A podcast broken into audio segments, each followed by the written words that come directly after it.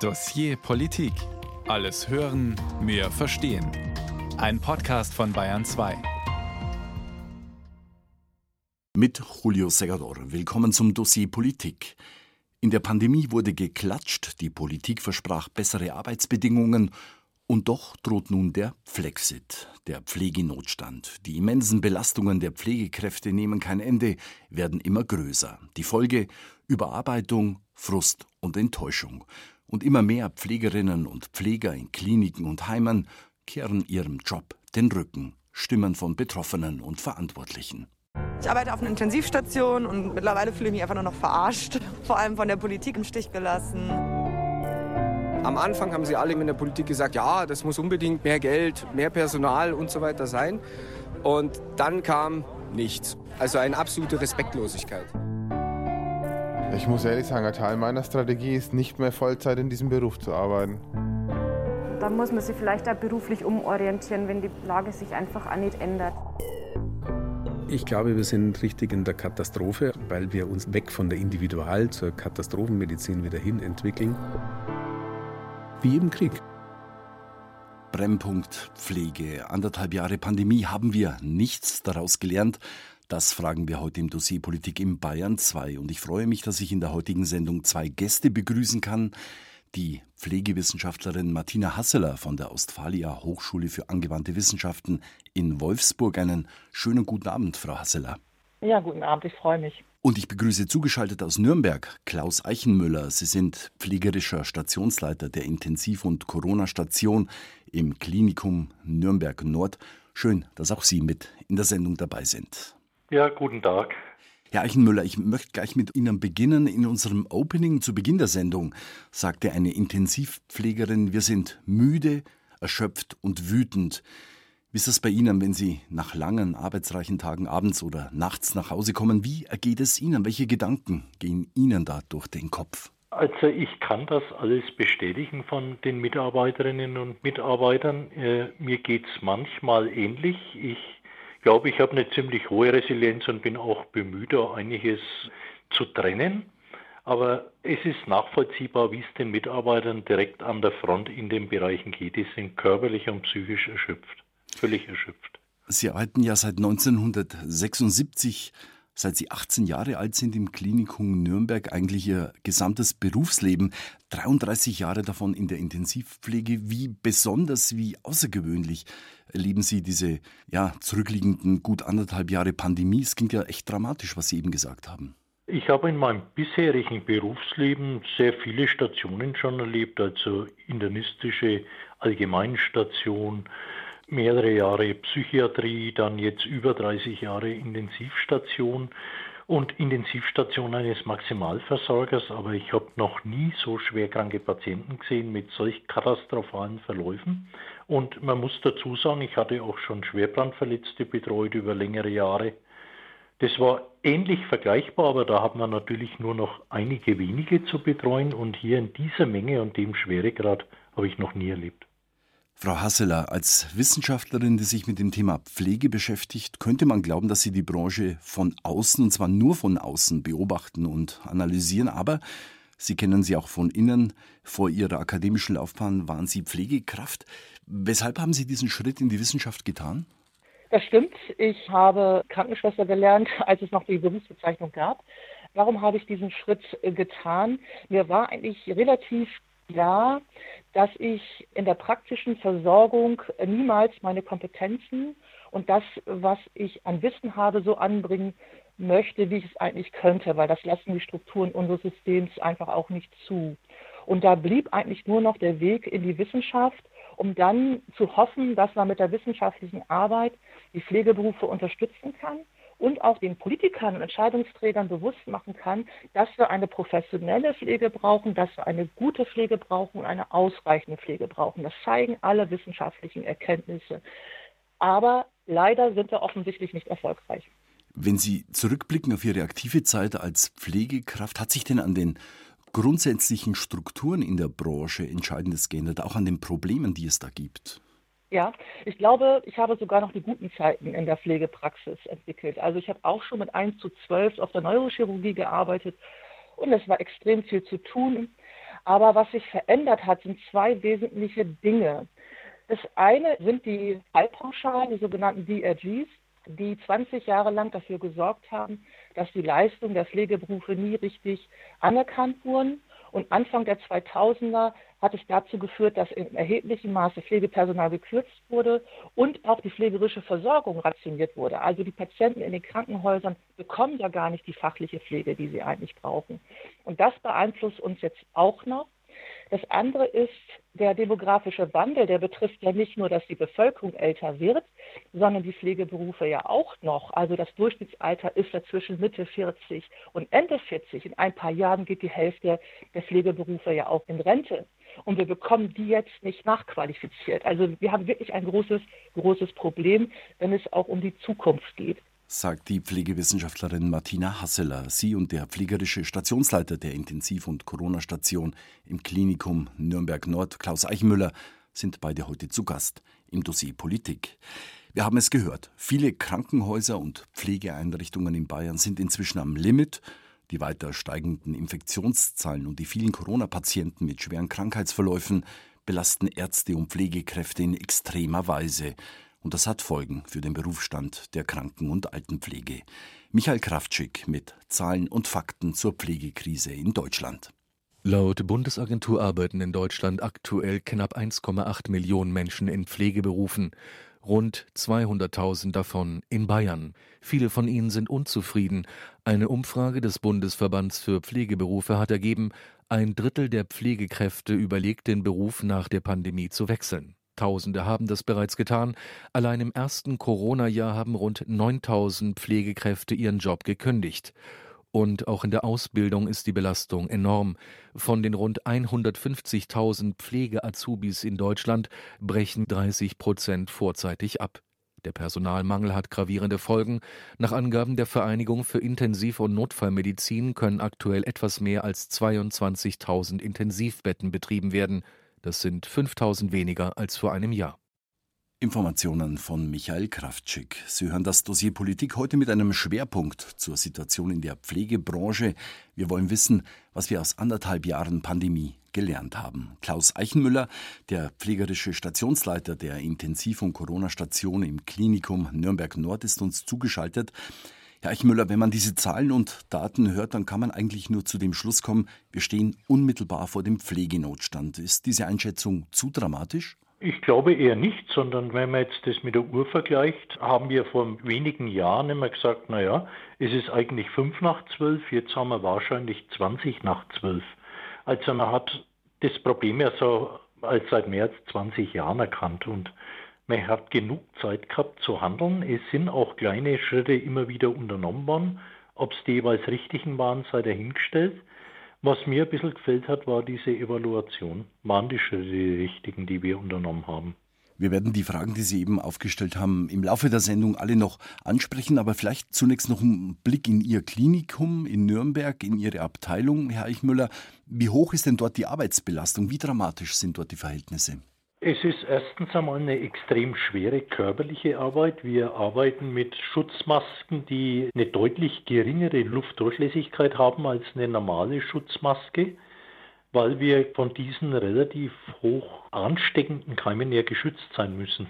Das nennt sich dann FFP3-Maske ziemlich dicht. Sollte man eigentlich nach eineinhalb Stunden wieder eine Pause machen, das ist extrem schwierig. Die Leute sind manchmal vier, fünf, sechs Stunden im Bereich bei instabilen Patienten, weil sie einfach nicht raus können. Die müssen dann reanimieren, alles Mögliche. Und dann ist eine extrem belastende psychische Situation, weil im Regelfall helfen uns die Angehörigen. Die sind bei uns rund um die Uhr auf der Station, begleiten ihre Angehörigen entweder beim Gesundungsprozess oder auch beim Sterben. Und jetzt durch dieses Behandeln im Isolationsbereich sind die Angehörigen außen vor. Die sind dann über Tablets zugeschaltet, das ist eine völlig andere Welt. Dann sind natürlich ein ganz hoher Anteil unserer Patienten bewusstlos. Da schauen die Angehörigen übers Tablet beim Sterben zu. Und das belastet uns. Also das ist traumatisierend, diese Erlebnisse, die die Leute haben. Frau Hasseler, was Herr Eichenmüller aus Nürnberg schildert, ist das eins zu eins übertragbar auf das Gros der Kliniken und Pflegeeinrichtungen in Deutschland? Also in den meisten Fällen schon. Also wir haben ja auch und machen wir immer noch ein Projekt und, und dem befragen wir Pflegeberufe zu ihren Erfahrungen in der Pandemie. Das sind Interviews, die wir durchführen. Und da werden uns teilweise schon sehr erschreckende Erzählungen berichtet. Und ich kann auch das, was der Kollege, Ihr Kollege auch gesagt hat, in dem Einspieler auch nur noch bestätigen. Viele Pflegeberufsangehörige wollen oder haben die Absicht, auch den Beruf zu verlassen, weil sie sich eben auch nicht unterstützt werden, weder von den Arbeitgebern und Arbeitgeberinnen und insbesondere nicht von der Politik. Und ich habe von Studierenden schon Geschichten gehört aus der Intensivabteilung. Also in diesen Geschichten waren sie überfordert. Sie mussten alleine mehrere Patientinnen und Patienten versorgen, die beatmet wurden und Covid-19 erkrankt wurden. Sie haben gerade in der dritten Welle viele Menschen gesehen, die auch verstorben sind.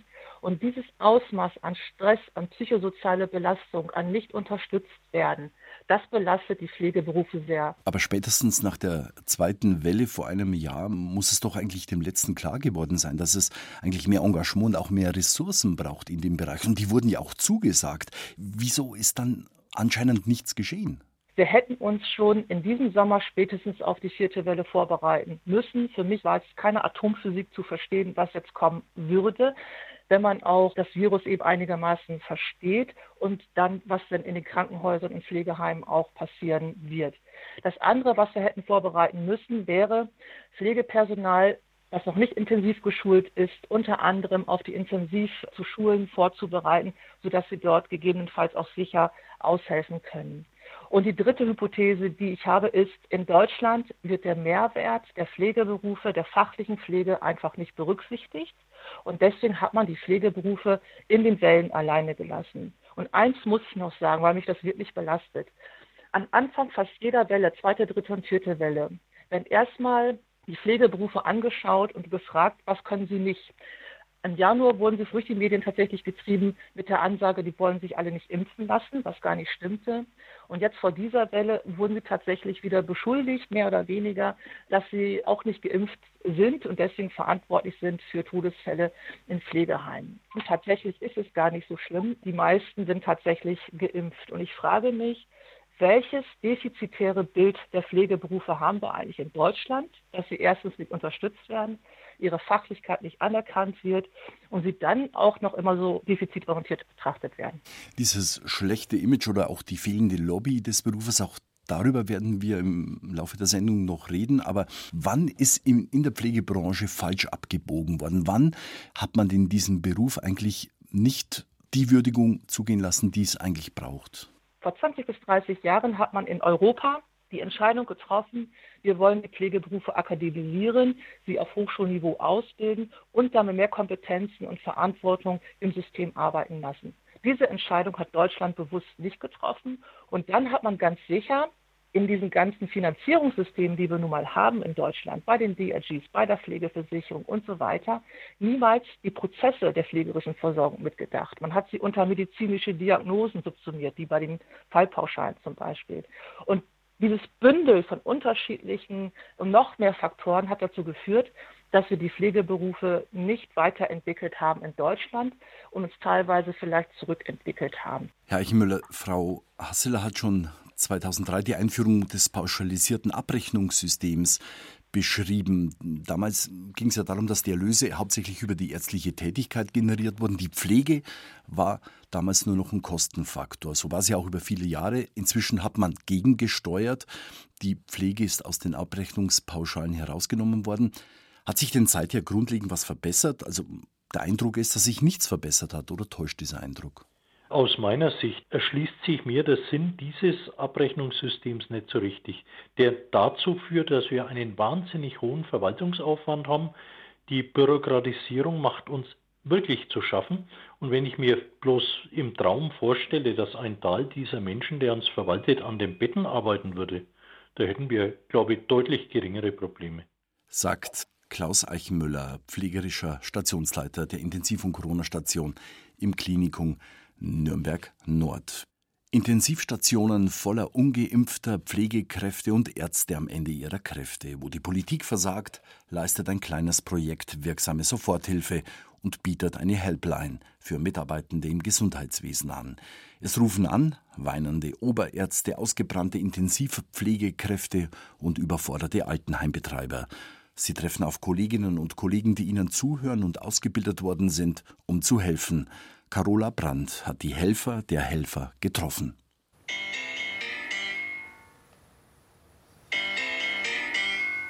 Andreas Schiesel, PSU Akut. Grüß Gott. Dr. Andreas Schiesel ist im Hauptberuf Anästhesist.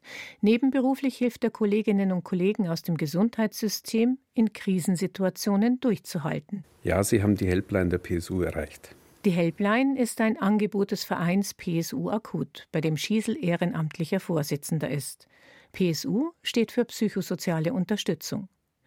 Wenn das Handy von Andreas Schiesel klingelt, dann kann es passieren, dass am anderen Ende der Leitung ein Kollege, eine Kollegin in höchster seelischer Not ist.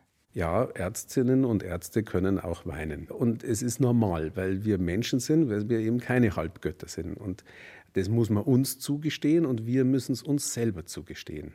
Da helfe es, dass die Anrufer anonym bleiben können und mit jemandem sprechen, der aus dem gleichen Fach vielleicht kommt, aber der außerhalb des eigenen Systems ist, der mich nicht kennt, mit dem ich nicht morgen wieder an einem OP-Tisch stehe. Die Anrufe sind in der Corona-Krise nicht nur mehr geworden, inzwischen melden sich auch Führungskräfte aus Kliniken oder Altenheimen, die die Last ihrer Verantwortung nicht mehr schultern können. Andreas Schiesel versucht dann klarzumachen, dieser Mensch stirbt nicht sozusagen mir unter den Händen weg oder weil ich daran Schuld habe, dass ich ihm nicht helfen kann, sondern diese Menschen sterben oder sind in einer schwierigen Situation durch die Pandemie. Und das muss nicht der Einzelne auf seinen eigenen Schultern tragen. Die Fachstelle PSU Akut, ein Projekt der Bayerischen Landesärztekammer, beschäftigt an der Helpline inzwischen rund 40 Ehrenamtliche, um für Pflegekräfte, Mediziner und Verwaltungspersonal kollegiale Unterstützung bieten zu können. Wenn man jetzt mal sagt, klar, es gibt Anforderungen an den Peer, es gibt aktives Zuhören, das ist ein relevanter Aspekt. Außerdem werden sogenannte Peer-Kräfte geschult, als direkte Ansprechpartner in der Klinik oder im Altenheim vor Ort. Es sind Menschen wie diese, die sich an einem grauen Novembertag in einem Schulungsraum mitten in München versammelt haben. Also ich bin Veronika, bin kardiologische Oberärztin und Notärztin bin damit natürlich mit vielen äh, Krisensituationen auch konfrontiert. Ich bin die Steffi, ich bin Gesundheits- und Krankenpflegerin in der Notaufnahme und fahre auch im Rettungsdienst. Ich bin Katharina, habe während der ersten bis dritten Welle auf der Corona-Intensivstation gearbeitet, bin Internistin. Ich bin Christian, ich bin Anästhesist im OP und auf Intensiv. Mich treibt dieses Thema schon länger um tatsächlich. Habe mir heute den ganzen Tag gedacht, das ist noch ein weiter Weg. Aktives Zuhören steht am ersten Tag auf dem Schulungsplan. Die neun Teilnehmerinnen und ein männlicher Kollege werden außerdem Gesprächstechniken lernen, um Ratsuchende in Krisensituationen zu stabilisieren und wieder handlungsfähig zu machen. Und da stellt sich die Frage, was ist denn grundsätzlich wichtig für Gespräche mit Menschen in Ausnahmesituationen? Die viertägige Schulung beginnt an dem Tag, an dem in Bayern ein Krankenhaus nach dem anderen dazu verpflichtet wird, verschiebbare Operationen abzusagen und alle Kapazitäten für Notfall- und Corona-Patienten zu reservieren. Eine extrem belastende Situation für Klinikmitarbeiter und Rettungskräfte. Die Betten werden knapp, kann noch allen geholfen werden, Stress bis zur Erschöpfung. Todesfälle. Das medizinische Personal vor dem Kollaps. Genau das war die Situation, mit der Dr. Elisabeth Kaul im Mai während der dritten Corona-Welle konfrontiert war. Gerade hatte die Anästhesistin ihre PSU-Schulung in München absolviert. Zurück im Klinikum Landsberg am Lech traf sie auf völlig verstörte Kolleginnen und Kollegen. Im Grunde waren sie alle am Ende. Der Auslöser drei Todesfälle kurz hintereinander. Ein junges Unfallopfer konnte nicht gerettet werden. Eine Covid-Patientin verstarb neben ihrem ebenfalls infizierten Ehemann. Ein dritter Patient war so schwer erkrankt, dass er in Landsberg nicht versorgt werden konnte und zur OP in eine größere Klinik verlegt werden sollte. Doch nirgends war ein Bett frei. Die Kollegen haben telefoniert äh, über Stunden haben versucht, den, ein Bett für den Patienten zu bekommen und es war nicht möglich. der hat sich dann plötzlich dann doch so verschlechtert und ist auch an diesem Nachmittag verstorben. Und diese drei Geschichten parallel waren so nicht zu ertragen. Eine tragische Situation für alle Beteiligten, besonders Patienten und deren Angehörige, aber auch extrem belastend für das medizinische Personal. Für Elisabeth Kaul, die auch als Personalrätin aktiv ist, war klar, Schlimmer kann es eigentlich nicht kommen. Das ist genau das, wo ich jetzt wirklich auch Unterstützung brauche. Wir müssen die Beteiligten, die das alles so miterlebt haben, wir müssen sie zusammenbringen, Hilfestellung geben und sie aus diesem Tief rausholen. Ein Gruppeninterventionsteam von PSU Akut kam damals ans Klinikum Landsberg, bot Gespräche und psychosoziale Hilfe an. Ein derart schlimmer Fall hat sich seitdem nicht wiederholt. Aber ihr Wissen, sagt Elisabeth Kaul, helfe auch bei Kollegengesprächen in schwierigen Situationen im Klinikalltag. Deshalb will das Klinikum Landsberg jetzt weitere Mitarbeitende zu kollegialen Unterstützern ausbilden lassen. Für die Fachstelle PSU Akut gibt es also viel zu tun. Die Pandemie hat die ohnehin angespannte Situation in Kliniken und Altenheimen zusätzlich verschärft. Allerdings, PSU Akut muss um seine Zukunft bangen. Die Finanzierung des Projekts ist nicht gesichert. Die Corona-Hilfen sind bereits ausgelaufen. Carola Brandt über die Helpline PSU Akut, die Ärzten und Pflegekräften in besonderen Stress- und Belastungssituationen psychosoziale Unterstützung anbietet. Herr Eichenmüller, Sie haben vor wenigen Minuten gerade eindringlich geschildert, wie sehr Ihre Kolleginnen und Kollegen unter Druck stehen. Als Stationsleiter sind Sie ja nicht nur dafür zuständig, Dienstpläne auszuarbeiten, Sie haben ja auch eine soziale Verantwortung für Ihre Kolleginnen und Kollegen. Wie sehr geht das Ganze Ihren Mitarbeitern an die Nieren? Wie können Sie ihnen da helfen? Also im Rahmen dieser vielen Gespräche, die ich mit den Mitarbeitern täglich führe, außerhalb dieser vorgesehenen regulären Mitarbeitergespräche, äh, bekomme ich mit, dass die extrem belastet sind. Die haben Bilder in den Köpfen von jungen, versterbenden Patienten mit grausamen Verläufen. Wir haben hier im Klinikum Nürnberg, glaube ich, relativ gute Unterstützung durch unsere Abteilung Psychosomatik. Vor zwei Jahren hat man auch schon Kontakt aufgenommen über die PSU Akku, die in dem Beitrag ja auch vorkommt.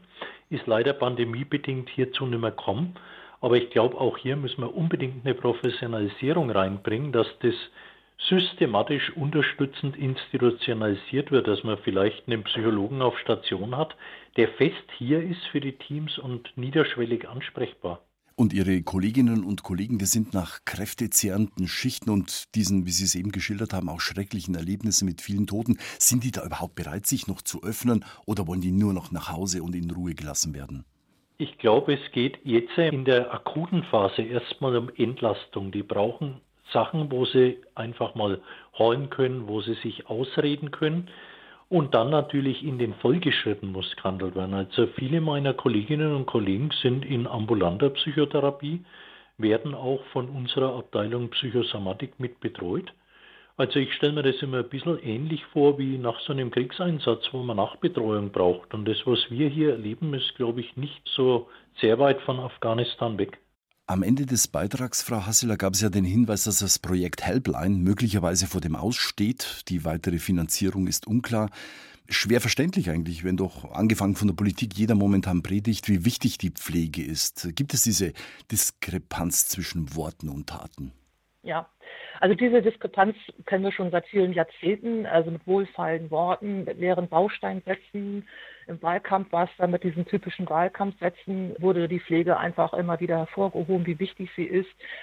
Aber es ist in den letzten Jahren wirklich nichts passiert und die Pandemie hat wirklich alles schlimmer gemacht für die Pflegeberufe. Immer wieder wird ja die Forderung erhoben, dass die Pflegerinnen und Pfleger besser verdienen sollen. Nun hat die künftige Ampelkoalition bei der Vorstellung des Koalitionsvertrages angekündigt, dass ein Bonus von einer Milliarde Euro für die Pflegekräfte bereitgestellt werden soll. Ist das wirklich eine Frage des Geldes, Frau Hasseler? Oder anders gefragt, was kann denn mehr Geld für die Pflegekräfte leisten und was nicht? Also wir müssen festhalten, dass nach bestimmten strukturellen Merkmalen die Pflegeberufe sowieso schon unterbezahlt sind. Das Zweite, was gerade passiert, ist die Tarifverhandlung für Unikliniken. Und dort habe ich gehört, dass man formuliert, na so schlimm ist es mit dem Pflegeberufemangel nicht und Inflationsrate hätten sie auch nicht zu zahlen. Also es gibt ganz abstruse Berechnungen, ganz offensichtlich, die zugrunde gelegt werden. Dann gab es diese Prämiendiskussion, die im letzten Jahr so müde diskutiert wurde und so wenig vertrauensvoll war, dass die Pflegeberufsangehörigen an diese Prämie nicht glauben. Und man muss auch berücksichtigen, eine einmalige Prämie wird niemanden im Beruf halten, weil die Hälfte dafür geht sowieso für die Steuern runter. Wir brauchen also ganz andere Anreizsysteme. Wir brauchen natürlich auch einen angemessenen Lohn. Wir brauchen vielleicht auch Steuerbefreiung, wie vom Deutschen Pflegerat auch, auch formuliert und in, die Diskussion gebracht. Aber wir brauchen Karrierewege für die Pflegeberufe. Wir haben weder horizontal noch vertikal in Deutschland, ich spreche nur für Deutschland, in anderen Ländern ist es anders, keine Karrierewege. Wir haben keine Personalentwicklung. Wir haben keine Ideen dafür, was machen wir mit den Pflegeberufen, wenn sie die 50 überschreiten und es einfach immer schwieriger wird unter diesen belastenden Schichtdienstsituationen auch zu arbeiten. Da gibt es überhaupt keine Anreizsysteme und da müssen wir ganz dringend ran, weil so kann man den Pflegeberuf tatsächlich nicht empfehlen für junge Schulabsolventinnen. Herr Eichenmüller, also Geld ist nicht alles, sagt Frau Hasseler, aber Geld ist, ist wichtig. Wie viel müssten denn Ihre Kolleginnen und Kollegen verdienen, damit der Beruf auch attraktiver wird? Also aus meiner Sicht ist Geld erst einmal einer der Voraussetzungen dafür, dass wir konkurrieren können mit anderen Berufen. Ich halte es immer für ein bisschen absurd, muss ich schon fast sagen, dass vor allem Menschen, die eh schon mal mehr verdienen als wir, gerade diese Diskussion führen und dann oft in Berufen, die kein Dreischichtsystem, hochwertige Ausbildungen bei uns im Intensivbereich über 70 Prozent Abitur, haben zig Weiterbildungen, führen Tätigkeiten durch, die auch die Ärzte ausführen. Man darf sich nicht mehr so vorstellen, dass eine Krankenschwester mit der Bettpfanne rumläuft. Also das werden sie relativ wenig erleben wahrscheinlich. Und darum müssen die Leute erstens mal vergleichbar bezahlt werden. Es muss Entwicklungsmöglichkeiten im Beruf geben. Und wir reden immer von einer Summe von so 400 bis 500 Euro, die flächendeckend für alle mal gleich erhöht werden müsste damit man schon beim Einstieg, um junge Leute in der Ausbildung zu gewinnen, konkurrenzfähig ist.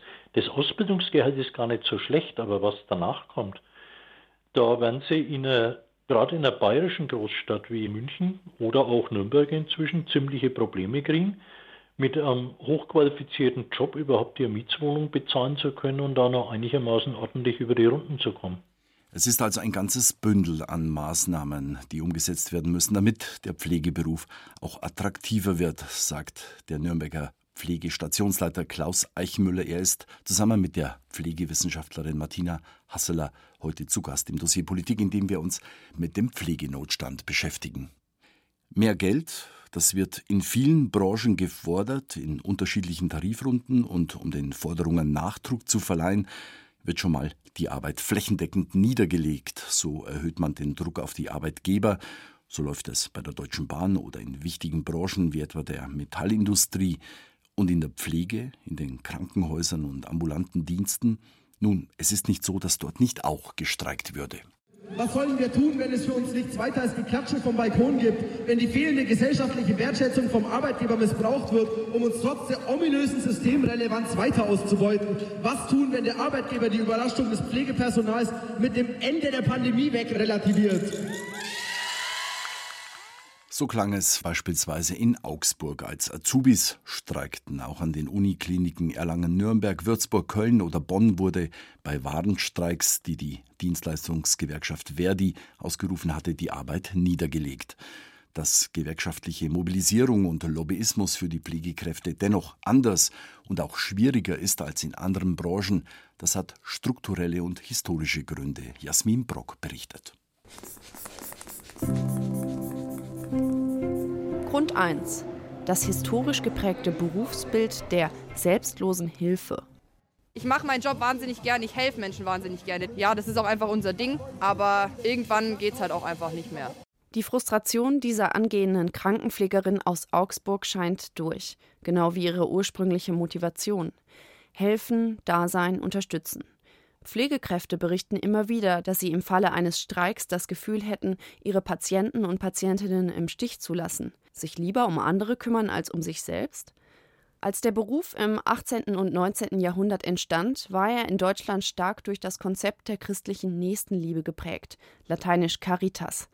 Als typische Frauenarbeit nicht gut bezahlt und eher eine Hilfstätigkeit, was sich gewisserweise hält, sagt der Politikwissenschaftler Wolfgang Schröder von der Universität Kassel, vor allem in Abgrenzung zu anderen medizinischen Jobs. Aber insgesamt fällt auf im internationalen Vergleich, dass die deutschen Pflegekräfte in der Regel äh, höherwertigere Tätigkeiten nicht selbst praktizieren können, weil die Ärzte hier eine klare Vorrangstellung für sich beanspruchen und sagen, das ist unser Geschäft, da habt ihr nichts mit zu tun.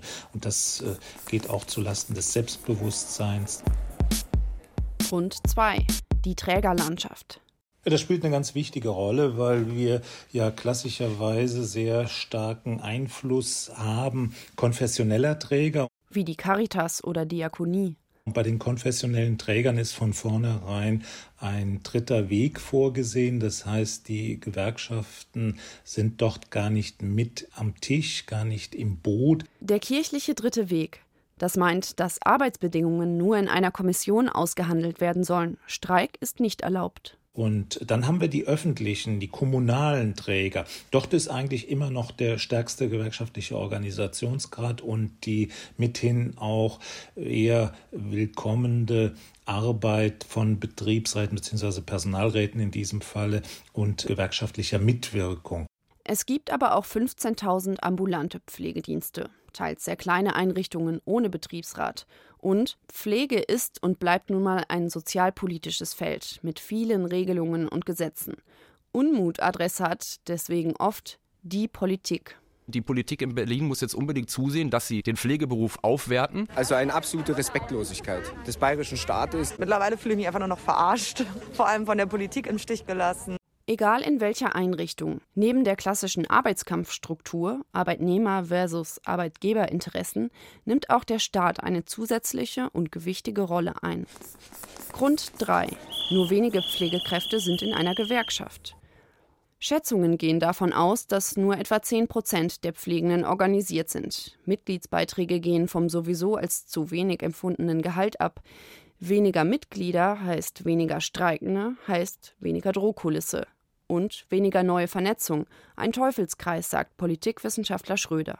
Wenn ich wenig Mitglieder habe, habe ich wenig Ressourcen, um mit eigenen Persönlichkeiten in den Häusern präsent zu sein. Diese Präsenz ist aber wichtig für die Beschäftigten, weil es ist ein Unterschied, ob ich abstrakt irgendwie weiß, es gibt eine Gewerkschaft, es gibt Möglichkeiten der Unterstützung oder ob ich konkret erfahre, hier dieser Vertrauensmann, diese Vertrauensfrau hat Ideen, was wir hier tun können.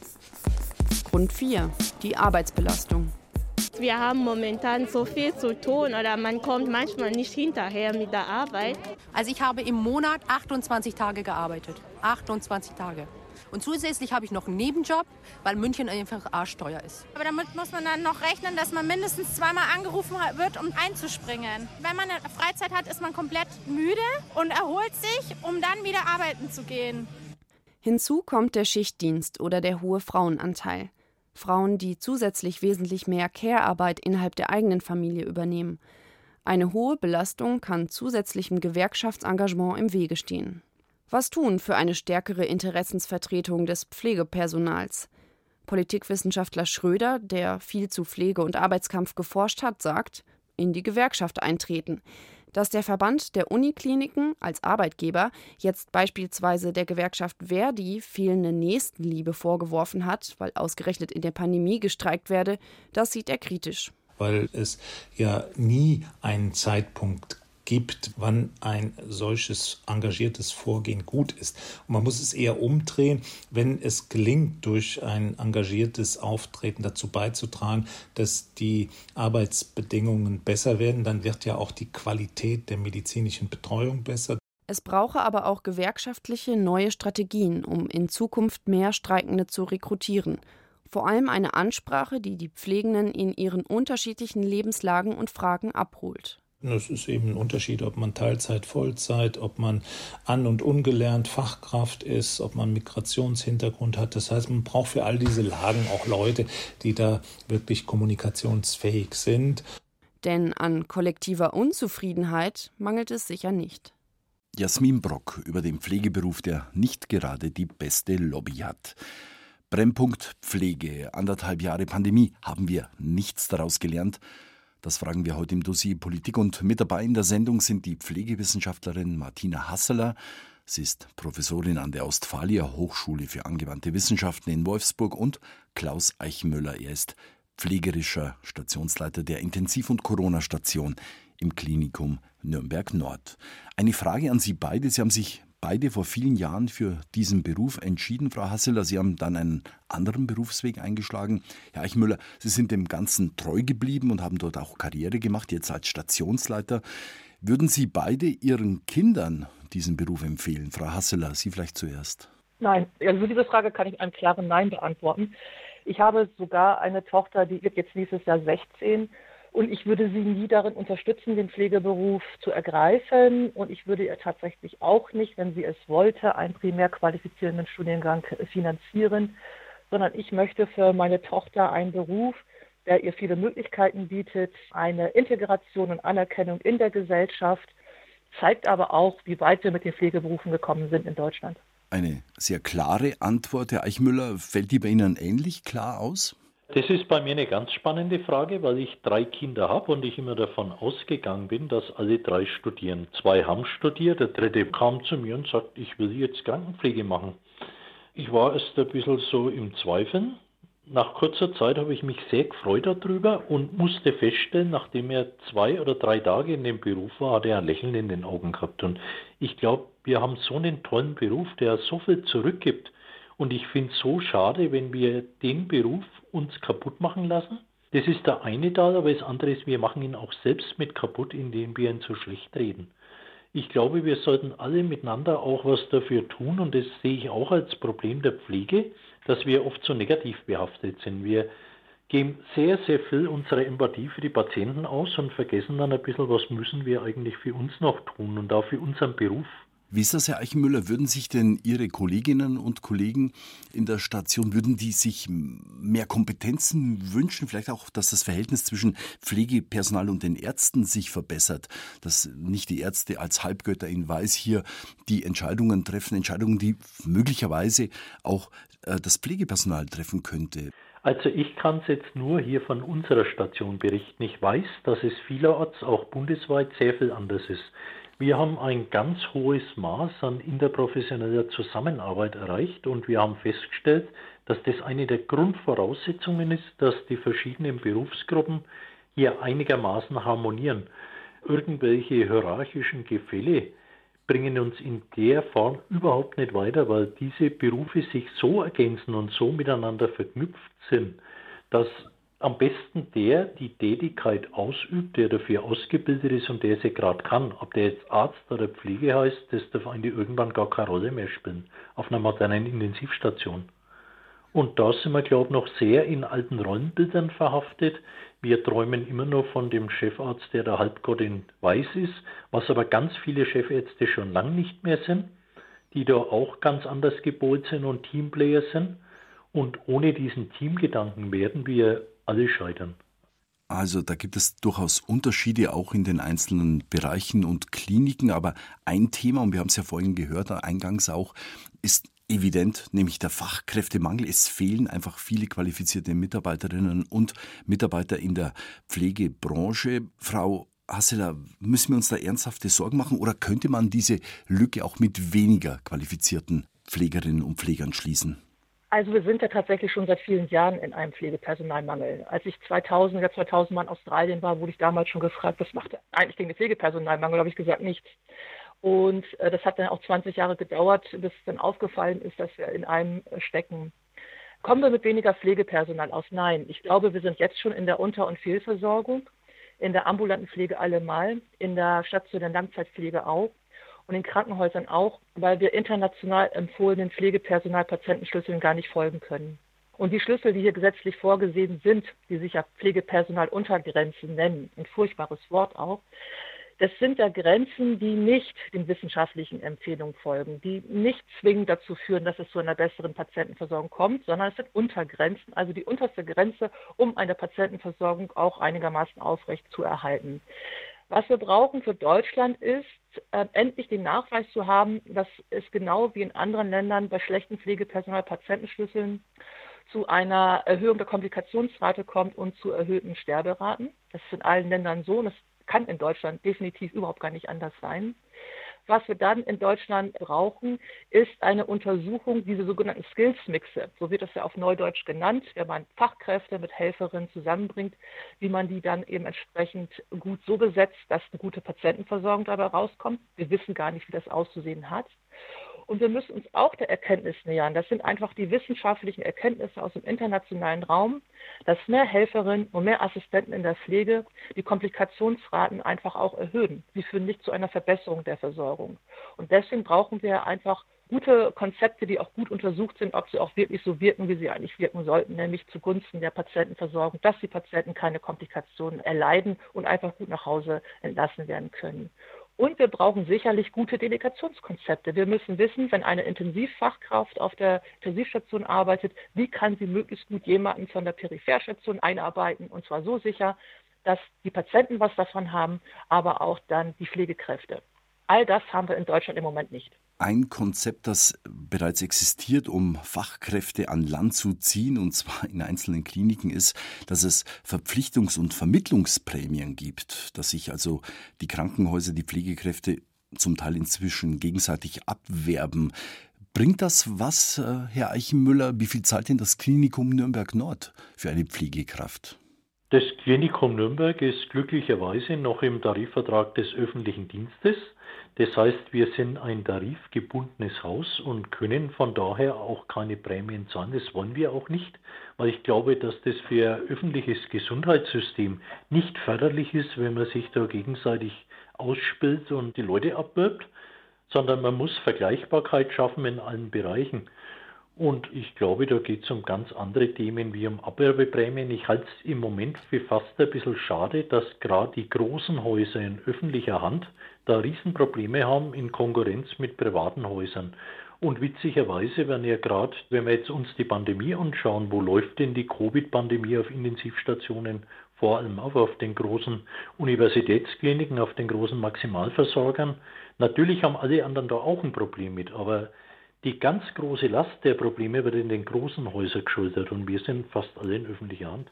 Sagt der Nürnberger Pfleger Klaus Eichmüller, heute Studiogast im Dossier Politik zusammen mit der Pflegewissenschaftlerin Martina Hasseler. Klar ist, die Pflegekrise betrifft uns alle. Jeder und jede von uns wird sehr wahrscheinlich mal auf Pflege angewiesen sein oder hat Angehörige, die gepflegt werden müssen. Und wir alle wünschen uns dann natürlich Pflegerinnen und Pfleger, die viel Zeit für uns haben, uns intensiv betreuen und dadurch auch einen würdevollen Lebensabend ermöglichen. Die aktuellen Zahlen sprechen aber eine andere Sprache. Die Bertelsmann Stiftung prognostiziert, dass im Jahr 2030 fast 500.000 Pflegekräfte in Deutschland fehlen werden. Gleichzeitig wird unsere Gesellschaft immer älter. Wir steuern also auf einen unaufhaltsamen Pflegenotstand hin, wenn wir nicht schon mittendrin sind. Und die Politik die müsste doch eigentlich das Thema anpacken und die Pflege zukunftsfest machen. Bisher ist das eher zögerlich geschehen. Auf jeden Fall ist es eine Herausforderung für die neue Bundesregierung. Was muss jetzt in der Pflege geändert werden? Darüber hat Jean-Marie Magro mit dem Pflegebevollmächtigten der Bundesregierung gesprochen. Anfang Juni ist die Corona-Lage in Deutschland relativ entspannt. Gesundheitsminister Jens Spahn kann sich in einer Pressekonferenz etwas grundsätzlicher mit einem Thema befassen, das schon vor Corona drängend war und durch die Pandemie allgegenwärtig wurde. Die Pflegekrise. Seit Jahren gebe es da dieselben Probleme, sagt Spahn, als er seine Pflegereform vorstellt. Zu wenig Personal, zu oft zu wenig gute Bezahlung, zu viel Arbeit für zu wenig Lohn. An der Situation der Pflegekräfte hat sich in den vergangenen Jahren nicht viel verbessert, egal ob in der Kranken- oder Altenpflege, egal ob beim ambulanten oder stationären Pflegedienst. Und Corona hat die Situation nochmal wesentlich verschärft, sagt der Intensivmediziner Uwe Janssens der ARD. Die Mitarbeiter auf diesen Stationen sind müde, abgekämpft und äh, wir haben in den letzten Wochen und Monaten tatsächlich Pflegepersonal verloren. Dadurch verlieren wir auch betreibbare Intensivbetten. Das setzt das gesamte System noch weiter unter Druck.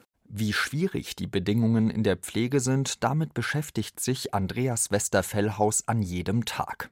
In den 70ern machte er eine Ausbildung zum Krankenpfleger, wurde Intensivpfleger und engagierte sich jahrzehntelang im Deutschen Pflegerat.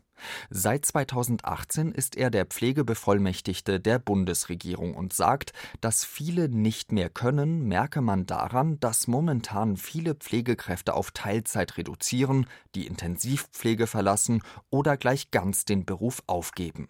Bessere Bezahlung wäre eine Form der Wertschätzung, findet Westerfellhaus. Wir haben ungefähr 150.000 ausgebildete Pflegefachkräfte in Deutschland, die zurzeit nicht im Beruf arbeiten, weil die Rahmenbedingungen nicht stimmen. Die große Frage ist, wie kann man die in den Beruf zurückholen, damit dieser Personalengpass weg ist. So, und wenn es einen Anreiz gibt, einen monetären, der richtig kräftig ist, dann fängt der ein oder andere an, natürlich an nachzudenken darüber, ob das ein Punkt ist, der ihm hilft. Aber den Leuten nur einen Bonus zu überweisen, wird nicht reichen, sagt der Pflegebevollmächtigte. Die Bezahlung müsse besser werden, aber auch andere Arbeitsbedingungen schrecken ab. Westerfellhaus hatte dazu einen Vorschlag gemacht. Pflegekräfte sollten die Möglichkeit bekommen, 20 Prozent ihrer Arbeitszeit selbstverantwortlich zu gestalten. Sie könnten sich in dieser Zeit zum Beispiel fortbilden oder Sport machen. Die Grünen haben sich im Wahlkampf auf diesen Vorschlag bezogen und eine 35-Stunden-Woche für Pflegekräfte gefordert. Ob daraus etwas wird, wird man im Koalitionsvertrag sehen. Vieles hänge aber auch mit der Führung von Einrichtungen zusammen, betont Westerfellhaus. Pflegende sagten ihm, wir wollen wertschätzende Führung. Wir wollen sichere Dienstpläne. Wir wollen wissen, wann wir arbeiten. Nicht permanent außen frei geholt werden. Wir wollen einen Urlaub haben, der auch Urlaub ist. Nicht acht Tage, sondern auch drei Wochen. Und wir brauchen familienfreundliche Arbeitszeiten. Wir brauchen eine Möglichkeit, auch morgens, wenn wir zum Schichtdienst gehen, um sechs unsere Kinder unterzubringen. Vieles sei politisch schon auf den Weg gebracht worden, sagt Westerfellhaus. Jede zusätzliche Stelle im Krankenhaus wird durch die Krankenkassen refinanziert. Wenn Tariflöhne erhöht werden, ist das genauso. Aber natürlich gehe da noch mehr, sagt der Pflegebevollmächtigte. Das deutsche Pflegewesen ist in der Digitalisierung abgehängt. Pflegende beschäftigen sich deswegen immer noch viel zu sehr mit Bürokratie und nicht mit dem, wofür sie eigentlich ausgebildet wurden. Auch die Regeln für Fachkräfte aus dem Ausland müssten einfacher werden. Ohne Corona wären wir jetzt sehr, sehr viel weiter sagt Westerfellhaus. Aber wegen der Pandemie sei der Druck auf die politischen Akteure jetzt auch so wahnsinnig groß.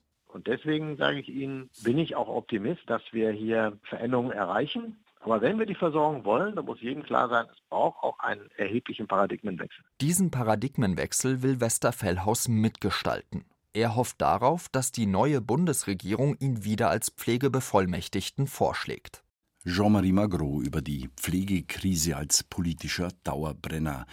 Die Pflegewissenschaftlerin Martina Hasseler und der Nürnberger Pfleger Klaus Eichmüller sind mit dabei in der Sendung mit ihrer Expertise. Frau Hasseler, da war jetzt viel Optimismus zu hören vom Pflegebevollmächtigten der Bundesregierung.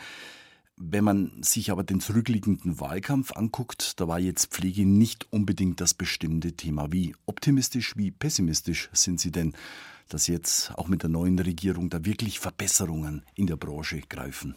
Es ist sicherlich der Job des Pflegebevollmächtigten, auch positiv und optimistisch zu sein. Das äh, gehört zu seiner Stellenbeschreibung, nehme ich einfach auch mal an. Und ist natürlich auch so Politiksprech. Das meine ich jetzt nicht negativ, einfach nur als eine objektive Wahrnehmung, wie Politikerinnen eben auch entsprechend sich artikulieren. Wenn ich mir das anschaue, was jetzt im Koalitionspapier für die Pflege auch vorgesehen ist, da kursiert ja Papiere, so muss ich sagen, ist es alles sehr unkonkret. Es geht um Verbesserung der Arbeitsbedingungen. Da fragt man sich, was. Es wird so ein bisschen nochmal formuliert von, wir wollen die Akademisierung unterstützen, indem die Pflegestudierenden, die Primärstudierenden auch, Geld bekommen. Ein bisschen Digitalisierung unterstützen, aber es ist sehr unkonkret. Es geht nicht an die Substanz des Gesundheitssystems und an die Grundprobleme. Das sind nämlich unsere Sozialgesetzbücher und die Art und Weise, wie Leistungen finanziert werden.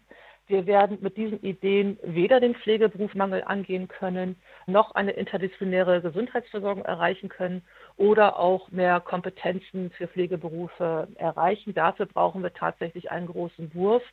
Wir haben sicherlich 20 Jahre, 30 Jahre dem internationalen Raum auch nachzuholen. Herr Eichmüller, welche Erwartungen haben Sie an die Politik? Sie haben ja im Laufe der Sendung schon gesagt, dass bei Ihnen im Klinikum sehr, sehr viel auch durch Eigenengagement geregelt wird, dass vieles möglicherweise besser läuft als auch in anderen Häusern. Aber die Politik setzt die Rahmenbedingungen und welche Erwartungen haben Sie da? Ich würde mir jetzt, und zwar jetzt und nicht in zwei, drei, vier Monaten, sondern die Signale müssen jetzt gesetzt werden. Wir sind jetzt in der vierten Welle der Pandemie. Und ich kann Ihnen sagen, hier an der Front, die Mitarbeiter sind am Bröckeln und ich habe große Angst, dass wir richtig gute, toll ausgebildete Leute, die den Beruf gerne ausüben, verlieren. Also es müssen Signale kommen, zeitnahe Signale, die über mehrere Punkte was aussagen. Zum Beispiel sagt man erst einmal aus, vielleicht als Akutmaßnahme, da kann man ja finanziell was machen, das geht, glaube ich, relativ schnell. Die strukturellen Sachen, die kann man ankündigen, da muss man aber auch zuverlässig ankündigen, was wir bearbeiten wollen. Wollen wir dieses Gesundheitssystem, dieses DRG-System weiter so haben? Wollen wir da was ändern? Wie wollen wir die Ausbildung zukünftig gestalten? Wie wollen wir die Entwicklungsmöglichkeiten im Beruf gestalten. Und was mir extrem wichtig ist, ist, wie wollen wir jungen Mitarbeitern erklären, dass sie bis 67 im Dreischichtsystem arbeiten sollen. Also das werden wir niemand mehr erklären können. Also ich glaube, da brauchen wir Lösungen, auch für ältere Mitarbeiter. Wie kommen sie aus dieser Nachtdienstspirale raus? Wie können sie gesund bleiben oder einigermaßen menschenwürdig auch ihr Rentenalter erreichen? Wie schaffen Sie es, ohne Ihre Arbeitszeit reduzieren zu müssen, in Vollzeit im Idealfall oder halt in der Ihnen möglichen Arbeitszeit bis zur Rente zu kommen? Frau Hasseler, auch von Ihnen zum Schluss die Frage, wie kann die Pflegebranche aus diesem Teufelskreis von Überlastung, Berufsflucht und Personalmangel herauskommen? Oder ist das ein Wunschdenken? Ich werde diese Frage ja häufiger gefragt und momentan bin ich auch ein wenig ratlos, weil die Hinweise, die wir geben, geben wir schon teilweise seit mehreren Jahrzehnten. Und ich bin ja auch schon etwas länger im, im Geschäft und ich bin momentan tatsächlich nicht hoffnungsfroh, dass wir eine Änderung erzeugen werden. Natürlich brauchen wir Pflegeberufe, obwohl ich da gar nicht mal mehr so sicher bin, weil ich glaube, es werden einfach neue Berufe entwickelt und vielleicht kommen wir irgendwann mal dazu, dass die Pflegeberufe abgeschafft werden. Aber wenn wir die Pflegeberufe erhalten wollen, brauchen wir erstens ein Bekenntnis dazu, dass wir eine professionelle Pflege brauchen, dass diese professionelle Pflege Qualifikation, Kompetenzen, Autonomie und Selbstbestimmung braucht, dass diese Pflegeberufe Karrieremöglichkeiten haben, also vertikal und horizontal, dass sie sich mit ihrer Kompetenz in den unterschiedlichsten Bereichen auch einbringen können, dass natürlich auch die Entlohnung am Ende des Monats auch stimmt und dass sie dann bis zum Ende des Erwerbslebens auch in die Rente gehen können. Wir müssen einfach eine Bekenntnis dazu haben, dass die Pflegeberufe ein elementarer Teil sind der Gesundheitsversorgung. Und dieses Bekenntnis muss einfach deutlich werden in all den Gesundheitsversorgungsangeboten. Weil momentan können Pflegeberufe sich einfach nicht gut einbringen, obwohl sie es könnten. Ein Beispiel die Impfkampagne. Da frage ich mich, warum haben wir niemals daran gedacht, in Deutschland die Pflegeberufe in die Impfkampagne zu integrieren? Sie könnten in der ambulanten Pflege, in der stationären Langzeitpflege, natürlich in Zusammenarbeit mit Ärzten, die Patienten, Patientinnen, die Pflegebedürftigen sehr schnell auch impfen. Das ist eine Ressource, die uns verloren geht. Und so geht es uns in ganz vielen Bereichen in Deutschland. Brennpunkt Pflege. Anderthalb Jahre Pandemie haben wir nichts daraus gelernt. Darüber haben wir heute im Dossier Politik in Bayern 2 diskutiert und mein Dank geht an meine beiden Gäste, an die Pflegewissenschaftlerin Martina Hasseler und an den Pfleger Klaus Eichmüller. Schön, dass Sie beide mit dabei waren in der Sendung. Ja, vielen Dank. Bitte schön und danke auch für die Zeit, die Sie sich genommen haben. Das war das Dossier Politik. Am Mikrofon verabschiedet sich Julio Segador.